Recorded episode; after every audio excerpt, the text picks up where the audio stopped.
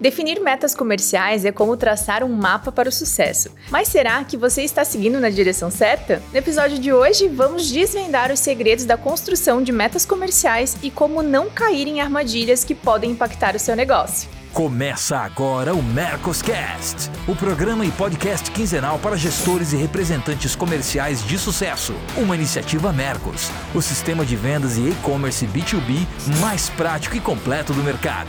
Mercoscast. Olá, estamos começando mais o Mercoscast, o programa que é indispensável para você que é gestor e representante comercial. Meu nome é Diana, eu sou gerente de contas aqui na Mercos e essa é minha estreia como host. Hoje vamos conversar sobre um assunto vital para esse início de ano. A gente sabe que muitas empresas já fizeram seu planejamento de metas para 2024, por isso a gente trouxe dois super especialistas no assunto para conversar com a gente. Mas antes, você que ainda não se inscreveu no canal, se inscreve, deixa seu like aqui no vídeo e nos siga nas redes sociais @mercosoficial para não perder nenhum novo episódio. Já vou chamar aqui o nosso primeiro convidado, ele que é cofundador da Escola Exchange, consultor e instrutor de gestão de vendas, Ricardo Aquino. Ricardo, seja muito bem-vindo. Obrigada por aceitar o nosso convite. Muito obrigado, eu que agradeço. Um prazer enorme estar aqui com vocês hoje. E para completar a nossa bancada, chamo o nosso parceiro Marcelo Caetano para compartilhar com a gente toda a sua experiência com planejamento e gestão de metas comerciais. Caetano, seja muito bem-vindo. Obrigado, prazer estar aqui com você. Seja bem-vinda também né, na sua estreia. Ricardo, muito bom bater esse papo com você também. Vai ser uma conversa super importante, porque o pessoal descuida muito desse assunto, que é como estabelecer metas. O pessoal enlouquece nessas horas das metas. É verdade. Então, para a gente começar, pessoal, a gente gostaria de saber um pouquinho mais o que vocês consideram que é o principal erro ou o principal ponto de atenção no momento de definir as metas comerciais e onde as pessoas acabam se perdendo um pouco nesse processo. Bom, eu acho que tem, tem inúmeros fatores, tem, são desafios, assim, obviamente, quando a gente pensa em, em estágios de empresa, né, também tem desafios diferentes quando a gente fala de definir as metas de crescimento, as metas comerciais e assim por diante. Mas uma coisa que eu vejo que é muito comum em quase todos os cenários é, é a falta de, de, dados confiáveis, né? Então, às vezes você vai começar a planejar o seu próximo ano e você pensa em alguma premissa de crescimento e aí você fala, beleza, né, quais informações a gente tem que podem pautar aqui o nosso crescimento? É, informações, por exemplo, né, de capacity, ou seja, de produtividade do time interno de vendas, por exemplo, do time de vendas, é, ou da, do histórico né, de, de conversões ou de ciclos e de tickets que eles tenham. É, a maioria das vezes, esse acaba sendo uma das primeiras barreiras para começar a fazer um, um, um, planejamento mais assertivo. Assim como também, em muitos casos, eu vejo que faltam algum, alguns tipos de validações. Então, vamos supor assim que uh, no processo de planejamento, muitas empresas estejam ali no estágio de falar, olha, eu quero pensar em novas iniciativas para o próximo ano, ou, eu, ou só o que eu tenho talvez não seja o suficiente. E aí que a gente tem alguns problemas também, né? Porque ainda existe uma falta de cultura de testes muito grande. Né? Então, assim, é, muitas coisas que, né, que, que as empresas tiram da, né, como iniciativa de, de, novas, de nova receita, de novas vendas, são baseadas em alguma coisa que alguém está falando aí no mercado, dizendo que vai te dar algum resultado, alguma boa iniciativa, é, mas a pessoa foi lá e nunca testou esse tipo de iniciativa. Aí vem algumas perguntas, né? Tipo, cara, o quanto que isso aqui realmente vai atingir esse plano? É, será que faz sentido? Será que não faz? O que, que eu vou considerar em termos de capacidade, de produtividade? E aí, muitas vezes, uh, já no começo, o planejamento, o orçamento, toda a fase inicial da concepções dos projetos acabam tendo uma margem de erro muito grande. Obviamente que todo planejamento ele muda, ele pode mudar principalmente de acordo com é, com o estágio da empresa, né? Tem mais ou menos histórico, mais ou menos confiança ou volatilidade de mercado, mas é, pode, ser um, pode ser um grande problema na hora de fazer uma, uma nova iniciativa. Eu, quando a gente vê metas, né, é, traçar metas, né, cada ano mais louco traçar metas, né, então tem um critério básico de traçar metas que é traçar pelo histórico, né. O problema de traçar pelo histórico é que você sempre vai ter uma meta meio conservadora, né, porque você parte do que você já fez é um modelo mais tradicional nas empresas. Por mais que as empresas tentem fugir do histórico delas, é, é um modelo mais tradicional no mercado e o que acaba tendo uma maior segurança. Então, o primeiro ponto é pelo histórico. O segundo ponto é pelo potencial do mercado. Né? Eu vou trabalhar em cima do potencial do mercado. Só que as empresas se perdem, porque, como o Ricardo bem falou, falta muito dado, falta muita informação para tomar essa decisão. E aí os potenciais viram um surto, né? Porque o potencial fica uma coisa meio maluca, ou às vezes considerando potenciais clientes que na verdade não são tão potenciais assim. Enfim, potencial é uma outra maneira de trabalhar. Mas para mim, o, o grande perigo da meta de vendas, eu vejo as empresas estabelecerem metas e elas não estabelecerem dois pontos de segurança para a execução dessa meta. Deixa eu explicar aqui para vocês. Muitas vezes a empresa fala assim: ah, eu preciso atingir tanto de meta, certo? E aí você fala assim: legal, o que você vai fazer? Como você vai orçar essa meta? Né? Ele fala assim: não, eu vou manter minha equipe e eu quero que a minha equipe aumente produtividade. Veja, você está jogando um drive só. Se a equipe não aumentar a produtividade, a meta não vai acontecer. E isso, para mim, é muito perigoso. E eu vejo algumas empresas que, que pegam um drive só e vai só nesse.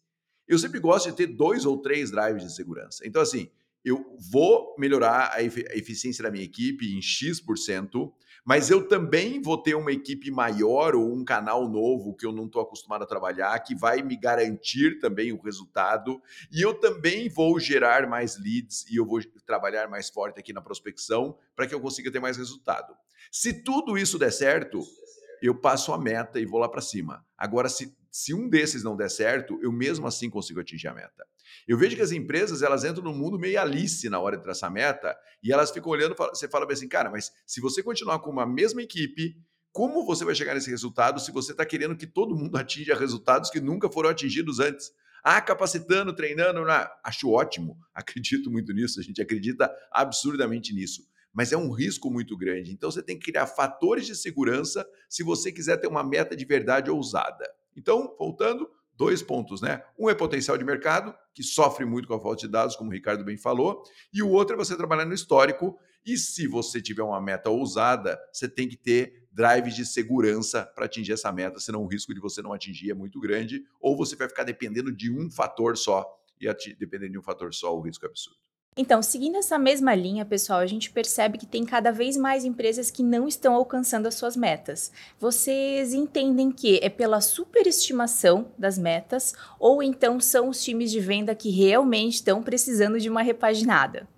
O que, que eu vejo assim? Vou falar de uma, uma premissa que é muito comum também, assim, de, de erro na hora de fazer metas, planejamento e coisa do tipo, que é, também existe numa crença muito forte de muitas empresas que acreditar que se você tiver mais vendedores, você vai vender mais.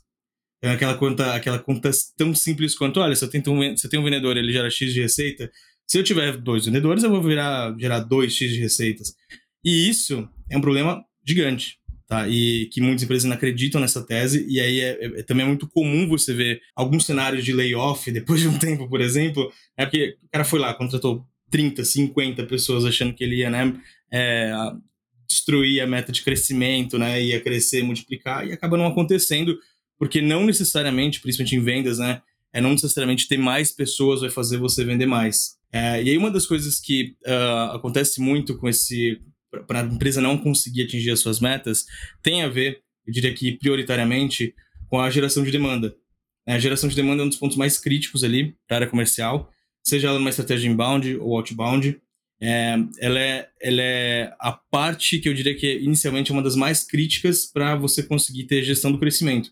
Então, começando pelo básico, né? Se você tem uma estratégia inbound, se você não conseguir, se você não conseguiu provar até o momento, ou não conseguiu ter clareza até o momento de que quais são os canais, os lugares que você investe mais, que você vai ter mais leads, por exemplo, corre um risco de você ter mais vendedores né, e você não ter demanda suficiente para eles trabalharem. Da outra forma, também, quando a gente fala de outbound, e não necessariamente no outbound a gente está falando de ter volume, né? mas assim, puxa, será que essa empresa já sabe como fazer prospecção? Ela já consegue é, gerar a lista o suficiente? Ela consegue qualificar essas listas? Ela tem um processo que ela consegue, de forma estruturada, é, gerar novas oportunidades a partir de, de, de, uma, de um modelo outbound? Então, a geração de demanda costuma ser um dos principais, é, um dos principais problemas na hora de, né, de não conseguir atingir as suas metas. Mas Fora isso, né, existem. É, quando a gente sai aqui, transcende um pouco da questão da geração de demanda, é, os principais pilares que a gente tem ali são pessoas ou processos. Né? Então, quando a gente fala de pessoas, quais são os erros mais comuns aqui, falando de, de, de empresas que não conseguem atingir suas metas de vendas? Né? Geralmente estão associadas a, a, não ter um bom processo de recrutamento seletivo, né? então você acabam recrutando de qualquer jeito, ou ah, o cara que tem carteira, o cara que já tem um histórico, o cara diz, e aí ninguém pensa exatamente no perfil ideal, ninguém pensa no, nos perfis que mais representam conversão, é, que mais convertem, que mais trazem resultados e assim por diante, é, ou não tem é, algum tipo de, de programa de onboarding, algum tipo de programa de treinamento, né, que, a, que a empresa consiga ter um playbook claro né, de como passar os melhores métodos de vendas dos vendedores que mais vendem né, uh, para todos os novos vendedores. E aí você começa a ter um gap muito grande de conhecimento na equipe. Né? Então você está com alto crescimento, tem ali algumas pessoas sobrevivendo, tipo os mais fortes ali né, do, do caminho sobrevivendo, e grande parte da equipe não tendo, não conseguindo chegar nos resultados esperados, sendo um tempo de, de rampagem é muito longo. É, e isso costuma né, ser um resultado, impactar muito, muito negativamente no, no resultado. E corrobora com a questão do processo. Né? Se o processo de vendas ele não está claro, por exemplo, é, qualquer coisa que a gente multiplique ali, seja em número de headcount, seja em número de, né, de, de, de tecnologias que a gente faça ali ou implemente, a gente aumenta a quantidade de ineficiência e não necessariamente aumenta o resultado de vendas. Então, eu diria que esses aqui são é, os três principais pontos que, que impactam muito no atingimento de metas, que é falta de geração de demanda, né, ou falta de plano de geração de demanda, falta de testes, iniciativas que garantam que você consegue ter mais demanda. Né? Segundo, é, são pessoas, tanto de ponto de vista de, de desenvolvimento, de programa de entrada, de seleção. E terceiro, é processos, principalmente quando a gente fala de, de playbook de vendas básico, né? que é conseguir replicar as melhores práticas para todos os novos vendedores. Eu vejo que esses são os principais desafios. Tá? Eu concordo com o Ricardo. Eu acho que são, são pontos importantes e é, é engraçado, tem um fator super importante é, emocional na hora da geração da, da, da, meta, sabe? Porque o Ricardo falou aí dos três pontos, eu concordo plenamente com ele, e eu vejo que na hora de fazer a conta, é, eu vou repetir algo que eu falei aqui na primeira resposta. Não existe uma orçamentação, e não é só orçamento grana, é orçamento é, é, estruturação, estu processo. É, as pessoas elas vão numa, numa quase numa torcida para que aquela meta aconteça. Né? E eu vou falar para vocês, olha, sem muito medo de errar, é, sempre quando a gente vai fazer um planejamento de, de, de, planejamento estratégico de uma empresa comercial, a gente começa a primeira coisa chegando no, enfim, nas cabeças da empresa e falando assim, qual é o objetivo próximo ano, né? E geralmente a gente não não deixa ele se comunicando para a gente saber qual é o objetivo de cada um e depois a gente chega no objetivo da empresa, é um processo. A maioria das vezes eles falam os objetivos deles, né? E aí a, na segunda pergunta ele já não tem a resposta, que é eh, o que você de verdade vai fazer para atingir esse objetivo.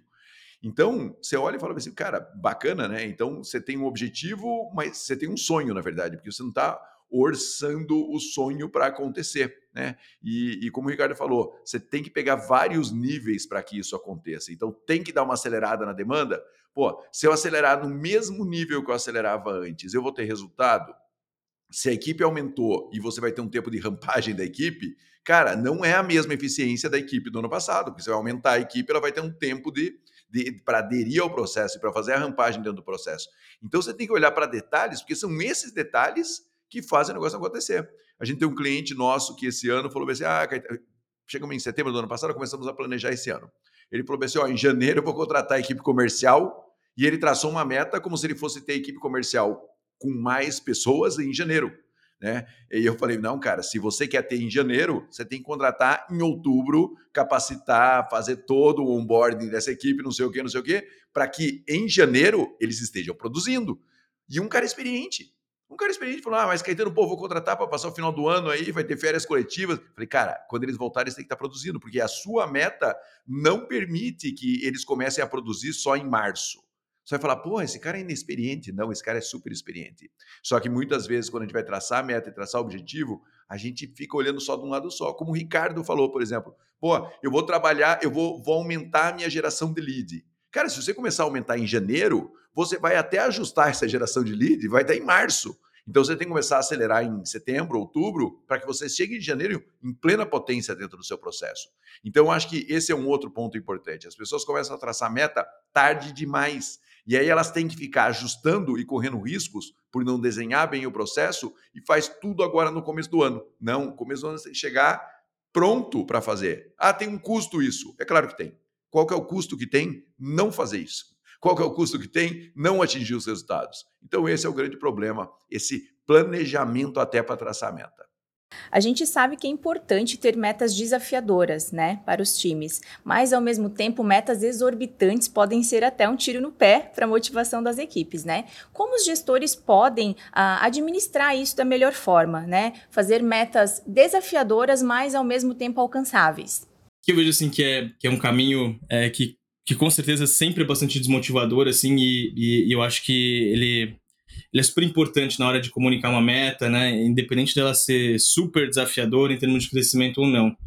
É, quando eu falei, assim, até citei alguns casos que ia ter uma cultura de testes, eu acho que essa cultura é muito importante. É por quê? Porque a gente pode falar o que a gente quiser, certo? Ah, vamos dobrar, vamos triplicar. Já trabalhei em algumas empresas que era assim, todo ano, vamos triplicar, né? Vamos triplicar a receita no ano, vamos triplicar, triplicar, dobrar, dobrar, dobrar, aquelas teses clássicas de, de empresas de SaaS, né? De tecnologia, por exemplo. É, mas a pergunta vem o seguinte: como? Como que a gente vai dobrar? Como que a gente triplica? É, e se a empresa ela não tem nenhuma iniciativa ou caminho que aposte a forma de crescimento, seja lançando um novo produto, abrindo um novo mercado ou montando uma nova estratégia, uma nova iniciativa de vendas, é muito difícil comprar. Agora, a partir do momento que a gente tem, mesmo que ainda em, em, em, de forma incipiente, por exemplo, olha, a gente já começou a fazer um teste aqui numa iniciativa, sei lá, de inside sales. É, a gente já tem demanda gerando.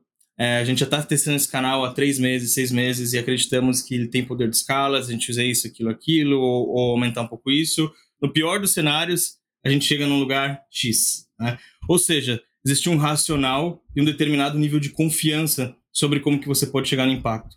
Né? Isso aumenta muito a moral da, do time, da, né, das pessoas sobre a confiança de como, como você vai chegar na, na sua meta. Então, eu já trabalhei mesmo liderando operações que tinham um desafio de triplicar a receita no ano. É, e, obviamente, a pergunta sempre foi como. Então, se eu não tivesse um racional, iniciativas, justificativas muito claras de quais seriam os planos, iniciativas que a gente faria para nos levar até lá, a galera não comprava. Mas se isso ficasse claro, é, todo mundo tinha muito mais confiança. Não vou dizer que não, não tinha medo, obviamente, mas ficavam se sentiam muito mais confiantes, né? É, e, obviamente, na hora de comunicar metas individuais, isso tem que ser completamente diferente de você falar de uma meta da, da área, da empresa ou coisa do tipo, que ela tem que ser o mais claro possível, com menos componentes possíveis. E falando de vendas, né, é, tem que ser o mais fácil possível da pessoa calcular o quanto que ela pode ganhar com base nesse plano. E um erro, mas também comum, mas não menos importante, para se levar em consideração aqui, é desenhar planos de, de compensation que, obviamente, é, vão acompanhar esse fator de crescimento da empresa né, e que podem ter estímulos no médio e longo prazo também, é baseado no, no, numa, num superávit de performance. Né? Então, isso também pode ajudar bastante. É, eu acho super importante que a gente. É... Vamos pensar um pouco na equipe de campo, né? O pessoal de campo. Eu vejo que muitas vezes as, as empresas definem metas e elas não sentam com as suas equipes orientando um a um, porque a gente vai falando, né? É, o grupo é heterogêneo, né? E os desafios dos grupos são heterogêneos, principalmente grupo de campo. Tem equipe mais madura, equipe menos madura, tem, tem indicadores de performance que um atinge, que o outro não atinge. Né? É claro que você olha o todo, consegue ter uma boa visão do todo. Se tiver uma boa visão do todo, já está já tá excelente, certo? Mas você tem desafios individuais no campo. E o que eu vejo é que as empresas, elas não descem esses desafios individuais. Dias eu publiquei até um vídeo nas minhas redes sociais falando um pouco sobre isso, sabe? Cheguei num gestor comercial, falei, cara, qual que é a sua meta para o ano, né? Daí ele falou, a ah, minha meta é tanto, e ele me procurou falando, cara, tô com medo de não atingir a meta, porque a meta é desafiadora. No quinto dia do, do ano útil, ele já estava com medo de não bater a meta. Aí eu falei, pera aí um pouquinho, né? Aí eu falei, como é que você dividiu sua meta? Daí ele falou, o ano passado a gente atingiu esse resultado aqui, ele fez uma super apresentação, e aí essa é a meta do, do, do, dos regionais que eu tenho, e essa é a meta da minha equipe comercial. Tenho key accounts, tenho representantes, tenho vendedores CLT, eu tenho uma composição aqui, fora o pessoal de Inside Sales. Eu falei, beleza, vamos falar desse pessoal de campo. Daí eu falei assim, qual que é a meta por cada player desse no campo? Ah, a meta desse é tanto, meta desse é tanto, não sabe tanto. E eu perguntei para ele, falei, cara, qual é a meta que você tem por cliente? A hora que eu falei meta por cliente, ele falou bem assim, cara, mas eu tenho X mil clientes. Eu falei, e aí? Você tem X mil clientes, mas você tem 50 pessoas na sua equipe, quer dizer que cada um tem 60 clientes. Média, tá? qual que é a meta que cada um tem para os 60 clientes que ele tem? Ele falou, não, Caetano, mas aí o representante define a meta para o cliente dele. Aí eu falei, cara, é aí que a meta não acontece. Né? Porque você imagina que você tem 50 pessoas no campo e cada uma tem uma meta, mas você não ajudou essa pessoa a estabelecer uma meta por cliente. Né? Porque muitas vezes essa pessoa precisa fazer o quê? Pô, ela precisa acelerar a prospecção. Outras vezes essa pessoa precisa melhorar a, a conversão. Ela tem muitos, muitos clientes que ainda não compraram é, prospects e eles vão melhorar essa conversão. Outra, outra pessoa precisa um outro indicador e outra pessoa está ruim em vários indicadores, precisa conversar com ela. Muitas vezes eu vejo que a empresa ela joga essa meta para a equipe comercial de campo, certo? E ela simplesmente espera que o cara desdobre a meta comercial. Uma das melhores experiências que eu tive nos últimos anos, inclusive ontem no aeroporto eu encontrei o diretor de uma empresa, e aí esse cara, pô, trabalhei com ele muitos anos, assim, um cara muito, muito bacana. Eu fui numa convenção, e a convenção era quatro dias. Dois dias de conteúdo. E dois dias eram os líderes sentados com as equipes, traçando metas e estratégias por cliente. Você vai falar, pô, cara, passaram dois dias no hotel traçando meta? Sim, dois dias no hotel. Porque a maioria das vezes você termina a convenção, a turma vai para casa ou vai para suas bases, e aí cada um tem que se virar com a própria meta e com o desdobramento da meta. E eu, para mim, isso é muito ruim. Então, falando aqui em venda recorrente, né, em venda B2B recorrente, é preciso que você sente com cada um e desdobre meta com cada um, porque senão é muito complexo. E eu vejo que as empresas também fazem uma distribuição de meta que muitas vezes ignora alguns fatores regionais que são super problemáticos. Por exemplo, nessa convenção, eles chegaram com uma meta geral e aí eles tinham metas regionais. No, no, final do primeiro dia, à noite, os regionais estavam trocando metas entre eles, ajustando metas, porque falou, cara, aqui não vai dar, ou aqui nós estamos correndo um risco muito grande. O cara falou, não, aqui eu temos um cliente com potencial aqui entrando. Sabe, essa maturidade para finalizar o processo lá no detalhe é algo que para mim falta muito nas estruturas comerciais. Eu vejo que as empresas ficam traçando metas, no máximo elas vão até o vendedor, até o representante comercial, até o key account, mas não descem para o cliente. Até porque vai chegar uma hora que você vai fechar todos os clientes que você tem e vai falar, faltou? Né? E aí, quando você fala faltou, você fala, beleza, precisa captar novos clientes e minha máquina de geração de leads, de entrada de novos clientes de prospecção, tem que funcionar, porque 7% ou 10% da minha meta depende de clientes que vão entrar esse ano. Então eu vejo que as empresas não desdobram esse processo na profundidade que deveriam desdobrar e aí pagam um preço muito alto por isso. O preço alto é o seguinte: chega na convenção de vendas, o, o, o líder fala assim: ah, vamos crescer 15% ano que vem, né? Fica aquele silêncio na sala, já passei por isso milhões de vezes. Aí o cara, vamos crescer ou não vamos crescer? Aquele silêncio na sala. Na terceira vez, todo mundo, vamos atingir. Até porque se o cara não gritar, ele tá fora do jogo, né? E aí ele grita super motivado, vamos atingir, não sei o quê, não sei o quê, não sei o quê. Só que daí sai da sala, você fala, cara, qual que é a sua estratégia para atingir? O cara, coitado, sozinho no campo, cara, precisa de ajuda para definir essa estratégia para atingir. E eu acho que a empresa negligencia nessa estratégia. É, só vou complementar o Caetano, que gostei muito da, da colocação dele, e, e, acho que esse desdobramento ele é super, super, super importante, tá? É, existem muitos diretores comerciais, diretores, diretoras, né, ou pessoas que estão acima ali na, como empresários, que acreditam que olhar só para o número final vai ser suficiente, né? Assim, pô, 30%, lá na última linha é o que você tem que crescer, 30%, 100% lá quando você tem que crescer. Beleza, né? Mas como é que você desdobra isso? Que é o como, né? O tático. E aí que complemento bastante da, da minha visão ali, que é, às vezes, o cara não faz a menor ideia também, né? Mas, e ele espera que o time vai conseguir desdobrar isso de alguma forma.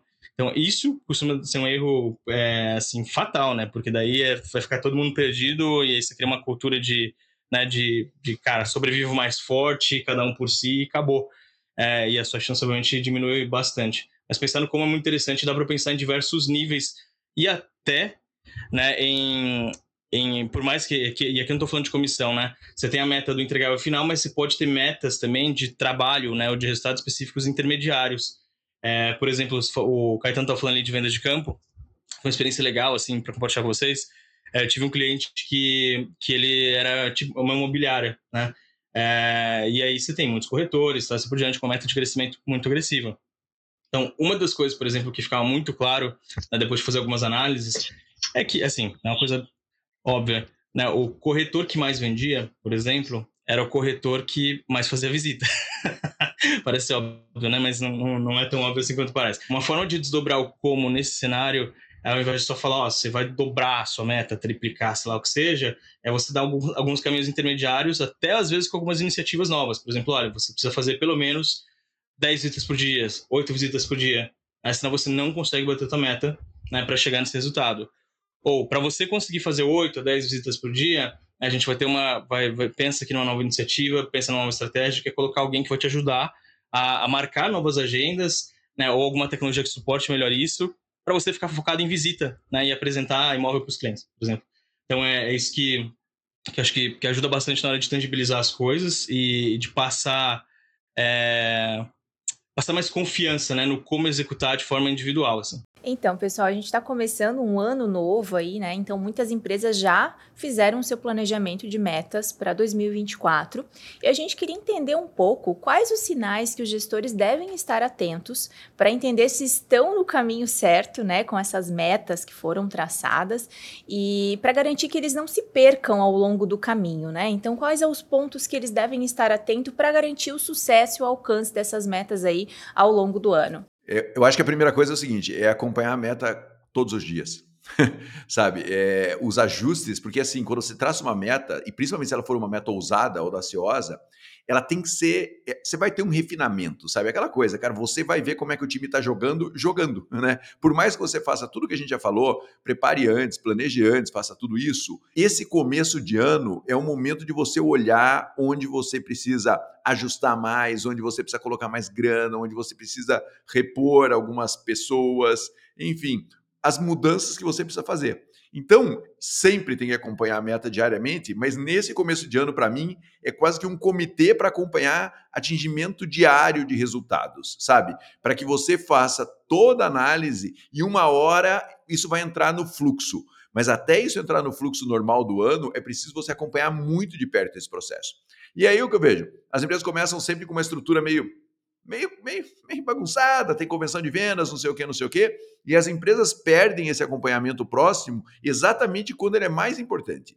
E vão fazer isso quando o resultado começa a não acontecer em fevereiro, março, certo? É, e aí, pô, já é tarde, já foi um trimestre. Né? Então, para mim é o seguinte: todos os dias, nos primeiros dois meses do ano, olhar muito de perto o meta e fazer os ajustes necessários muito de perto porque algumas pessoas do grupo claramente vão dar sinais de que alguma coisa aconteceu, mudou, eu não consegui ter resultado. A sua estratégia de geração de lead vai dar sinais de que ela está. Porque muitas vezes é assim: ah, eu boto lá X mil reais para gerar lead.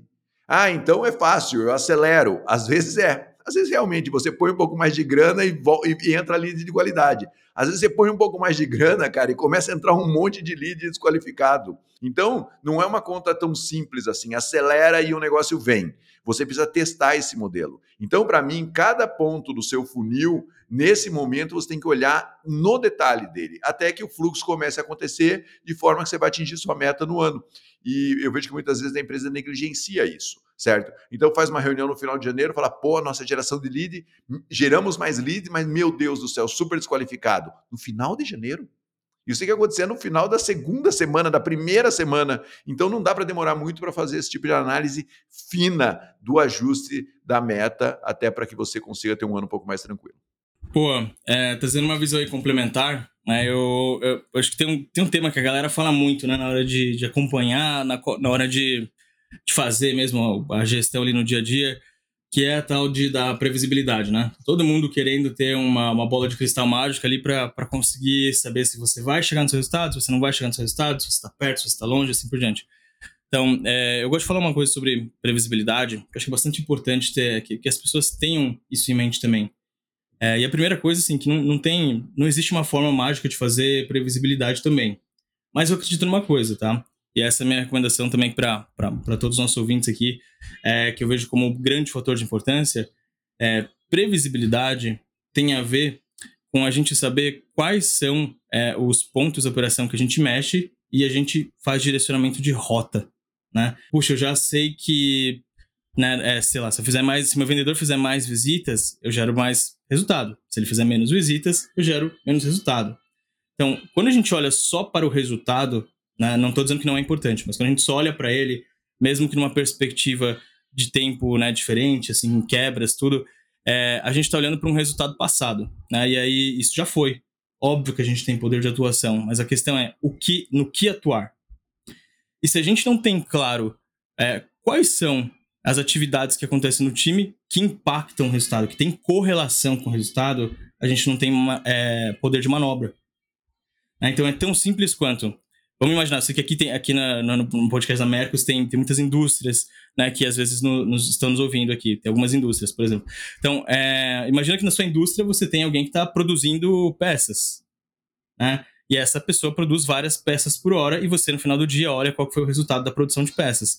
É, se essas peças elas começam a não ser produzidas no dia ou se elas produziram menos no dia para qualquer tipo de fator, como a velocidade, os insumos, qualquer coisa do tipo, se você não acompanha isso, é, você vai ter o seu resultado ruim. Se você olha só para o resultado, né, você vai chegar à conclusão que você teve um resultado ruim no dia.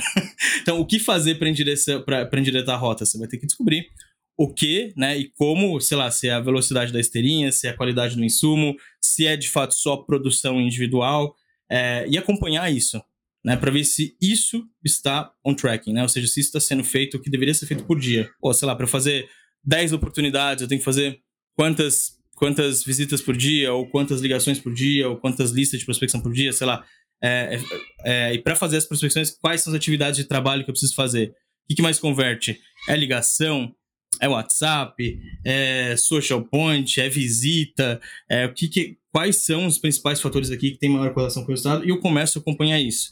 E aí, complementando bastante aqui a visão do, do Caetano, acho que quando a gente tem essa clareza é, aí, uma grande recomendação de boa prática aqui é trabalhar com esse conceito de gestão à vista, né? Que é, uma vez que eu já sei quais são os indicadores importantes aqui da minha operação de trabalho, né? Ou seja, eu consigo dar insights do tipo, olha, você ainda não trabalhou o suficiente hoje, ou você ainda não fez atividades que você precisava fazer hoje, é, ou você não fez a quantidade de visitas que você precisava fazer hoje, por exemplo.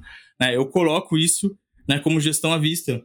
Para quê? Para as pessoas saberem como que o trabalho delas impacta no resultado final. É o trabalho, não estou falando do resultado delas individualmente, né? Então, puxa, eu sei que eu preciso fazer tais ações para conseguir atingir tal resultado. E se isso não está à vista para todo mundo, não é lembrado.